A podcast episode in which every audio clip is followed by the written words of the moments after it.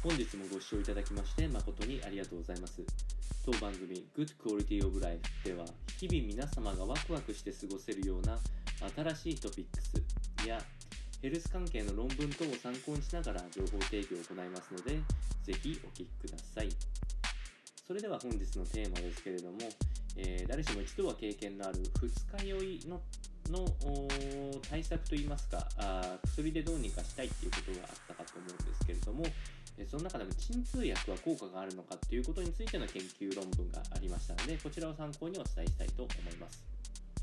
えー、本日の内容はアルコールに関しての学術専門誌、えー、まさにタイトル通りなんですがアルコールという、え、雑誌の電子版に、え記載されていた研究論文を参考に、えお伝えを、えいたします。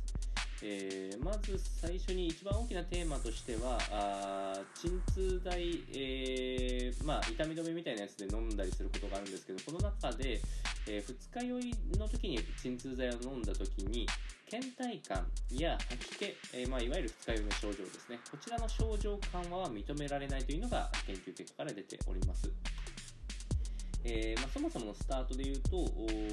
まあ、日本人の国民からしても、えっと、実は二日酔いの時に、えっと、鎮痛薬を使っている、えー、方の割合が17%程度いらっしゃるという中で、えっとまあ、今回の実験は150人ほどの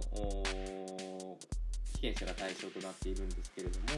えー、二日酔い時に、えー、ロキソプロフェン、まあ、あのいわゆる市販薬でいうと、えー、ロキソニンにあたるものですね。こちらと薬効のない偽薬を飲んでもらっての効果をチェックしたんですけれどもこの時はあ実際、えー、明確な差が出なかったということにが結果と出ておしておりましてで、えー、重要な効果としては頭痛これに関しては一定の改善効果が見られてえ何もしない時よりも2.5倍の痛みの緩和につながったというところでこれは、えー、効果があると言えると思います。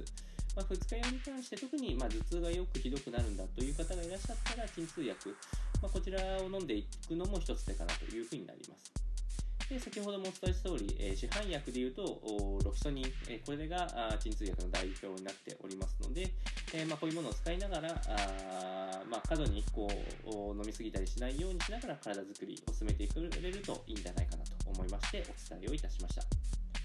それでは本日は以上となります。この番組の内容が少しでも面白いな気になるなと思っていただいた方はチャンネル登録またはフォローの方よろしくお願いいたします。れではまた次回の放送でお会いしましょう。本日もご視聴いただきまして誠にありがとうございました。